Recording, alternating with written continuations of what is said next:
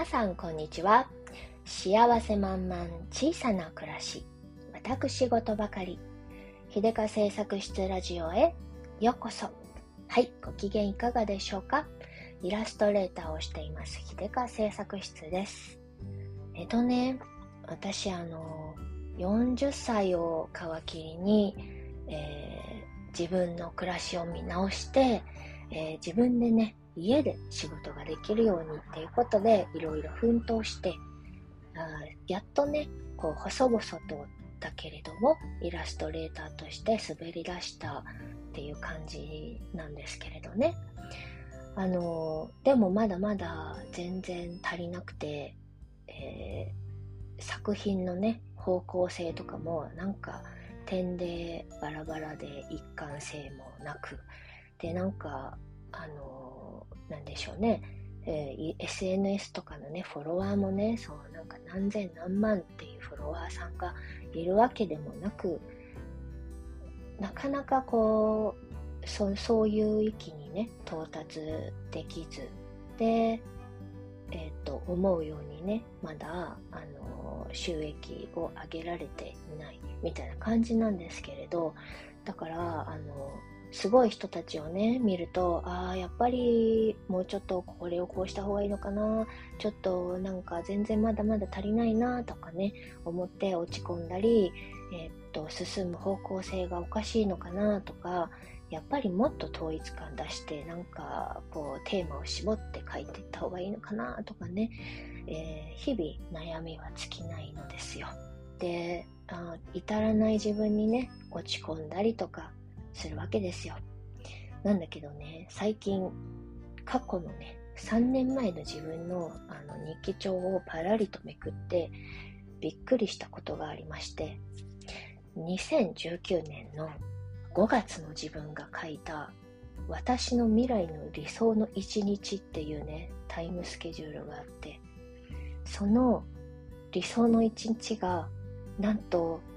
今現在の私の毎日の暮らしのリズムなんですよ。それにびっくりして、なんかずっとね、あまだまだ足りない、全然できてないって不満ばっかりね、あこぼしてたし、あの、足りない自分にね、落ち込んでたのに、3年前の自分からしてみたら、今の自分の暮らしになりたかったんだっていうことをね、思い出したんです。で、今の暮らしがやれてるっていうことが驚きというかなんかね今この毎日このね朝起きてちょっとえっ、ー、となんかチビのあれこれを終わらせたら、まあ、ちょっとヨガなんぞをしてその後、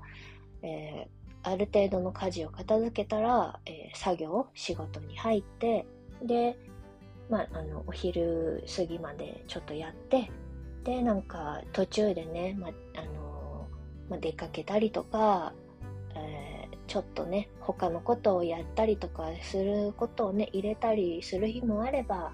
なんか休憩したりとかしつつ夕方にはねあのもう仕事を切り上げて家のことに戻るみたいなね。それでなんかなんだかんだ9時には寝るみたいなね。そんな毎日を送っていったいるんですよ。で、えー、自分はねそれが別に大したことではないと思っていてでなんか取るに足らないいつもの日常だと思い込んでいたんだけれど3年前の自分が見たらねそれが贅沢な暮らしだったんですね。それがやりたかったんですね。で、えっと、3年前2019年の自分っていうのはね当時まだ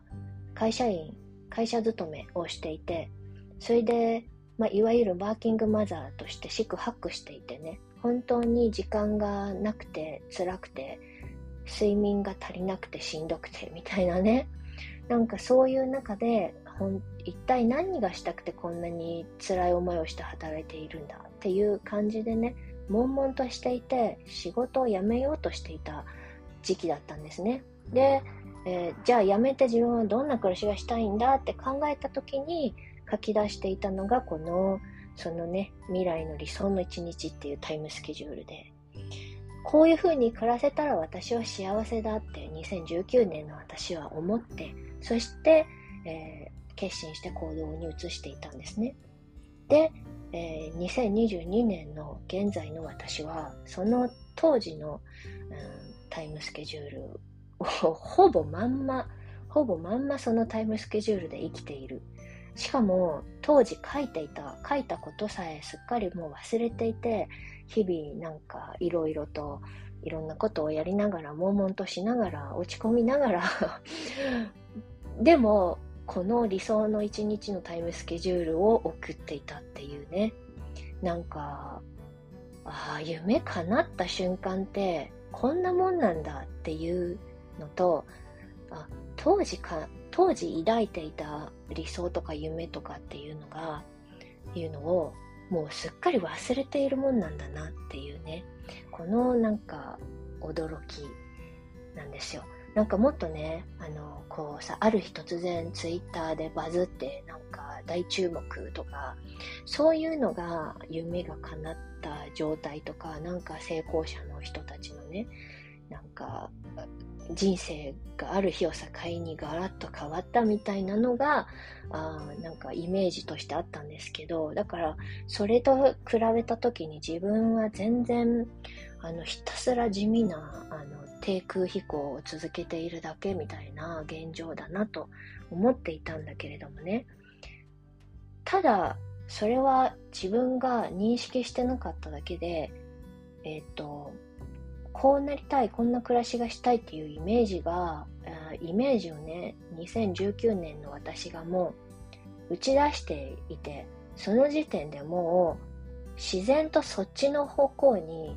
歩いていたっていうことなんですよね。もちろん、あの、歩いてなんかこう、いろいろやって、やってたんだけれども、やってて、あの、到達しずっとやり続けてる感覚でいたんだけど、到達したことに気づいていないかったっていうことですよね。ずっとやり続けて、あの、まだまだ足りないって思ってて、まあ、実際全然足りてないんだけど、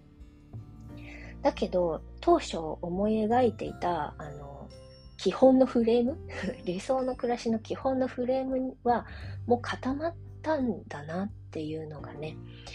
をやっと気づいたんですよ。で、そういうなんかね、こう、日々の成長の変化って本当にゆっくりで少しずつだからね、実感がないですよね。そこに、そこの、例えばゴールにたどり着いたそのゴールっていうのが華々しく、ここがゴールですって書いてないもんだから、通り過ぎちゃってって気づかないっていうね。本当はちょっとずつ着実にね、自分の行きたい方に向かっていて、そして、実際はもうたどり着いていて、たどり着いているんだけども、たどり着いた頃にはね、もっと先のところに目が向いていってしまってるってことなんですよね。その2019年の自分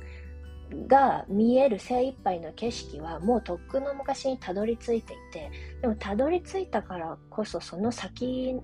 に視界が入って、視界がね、広がっているんですよね。その視界っていうのは3年前の自分には入ってこないあの視界なんだよね。だから、本当になんか、なんだろうね、願い事は、願えば叶うっていうのは本当なんだなって思いました。ただ、叶ったことを忘れてしまっている、気づいていないだけっていうね、あのちょっと以前にね、え、ー、と、オーディオブックでよあの聞いた、耳読したやつで、神様との対話だったかななんかでね、まあ、なんかその主人公がなんか主人公に神様が降ってきて一緒にずっと会話をしているみたいな話 なんですけど、その中でね、願い事は願いは叶う。ただ人は願ったことを忘れて叶ったことに気づいてないんだみたいなことをね、言っていて、こじつけやんと思ってね。で、なんか思ってたんだけど、実際そうなんですよね。で、どんな小さなことでも願い事なんだから叶ってるんですよね。で、叶った実感がわかんないっていうのはもう最初の願いが叶った頃にはね、その願っていたことの、願っていたことさえも忘れてて、もっと先の何かに目が向いてて、そっちに願いが移り変わっているっていうだけだったんですよね。なんか、最初の一歩をね、歩き始めた時にね、そこを原点にしてアンカーをこう打っといてね、なんかこう、あ足りないなって感じたりね、こう、気分が落ち込んじゃったりとかした時にね、こう、そのアンカーポイントを振り返ってみるってことがね、大事なのかもしれないですね。私で言ったら、2019年の自分のしあの状態にアンカーポイントを打っておかなきゃいけなかったんですね。で、そこにアンカーポイントを打っておいたら、こう、なんかこうやって、自分ダメダメだって思った時に、その2019年の自分の状態を振り返ると、あら、もう、もうだいぶ先まで行けてるじゃん、みたいなことになるってことですよね。なんか同じようなね、毎日を繰り返してるけど、本当はこう見えてる景色も自分自身もね、毎日全然違う、違って移り変わっているんですよね。本当になんか自分が変わっていくごとに見える景色もね、どんどん変わっていく。それは景色が変わっているというよりも見る自分の見る目が変わっていってるっていうことなんですよね。それと同時に願い事も一緒にね、少しずつ変化していってるんですよね。見えてくるものが変わってくれば、そこからね、えー、選択する範囲も広がっていったりとか種類が変わっていったりとかどんどんこう景色が変わればね心境もおのずと変わってくるっていうことだからそりゃ願い事も夢もどんどん変化していくんですよねだからなんかそういう意味ではね夢ってずっと夢のままで届かなくってえー、叶わないものっていうのも一理あるなと。そういうふうに考えてたらね、ずっと変化し続ける夢を追い続けてるわけだから、それは永遠に叶わないんだよね。でもアンカーポイントをね、振り返るとね、割と、えー、いろんな夢がね、叶っている。思ってたことが思い通りになってたりするんですよね。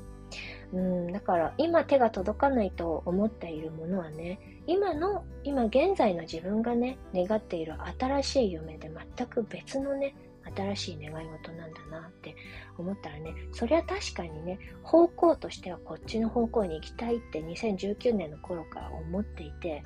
だけど、あの、2019年の頃に持ってたその方向に到達することで、で、今現在の私はその方向のさらに向こうに行こうとしているっていうことなのかなと思うとね、あ着実に、えー、願いを叶えて前進できてるじゃないかということでね、なんか胸がほわっとあったかくなりました。私頑張ってるやん、みたいな。そんなわけでね、いろいろと意外と思っていたことってやれてる、やれてるけどやれてた頃にはね、もうそれは大したことじゃなくなってしまってるっていうね、なんかもっとね、華々しく夢が叶ったって思いたいんだけど、現実の、世の中って意外とそういう分岐点ってないもんなんですね。ということでね、なんかこう、なかなか思い通りにいかないって思うことがあったら、もしかしてあどこかにアンカーポイントを設置して、そこを定点にして、原点にして、えー、進むごとに振り返ってそのポイントを眺めてみると、自分のね、願いがどれだけ叶ったのかっていうのが、あよく分かって充実した気持ちになるんじゃないかしらということで 本日はね、そんなことを思いました。ということで、今日はこの辺でおしまいにしたいと思います。えー、最後までお付き合いいただきまして、どうもありがとうございました。それでは、今日という日が、今この時が、皆様にとって幸せ満々でありますように。じゃあ、またね。